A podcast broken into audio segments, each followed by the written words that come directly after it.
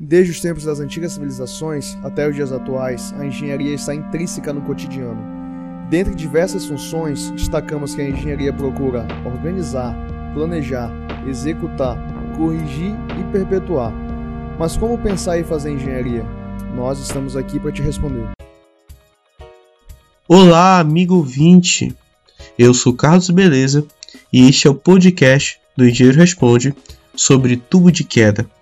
Instalações prediais sanitárias, os tubos de queda são responsáveis por conduzir as águas residuais até a caixa de inspeção que encaminhará o esgoto da residência para a rede de esgotamento urbano ou uma estação de tratamento.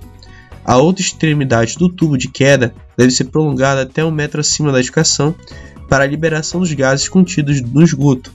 Para impedir que os gases adentrem na edificação, alguns dispositivos possuem selo hídrico, como vasos sanitários, mictórios e caixa sifonada.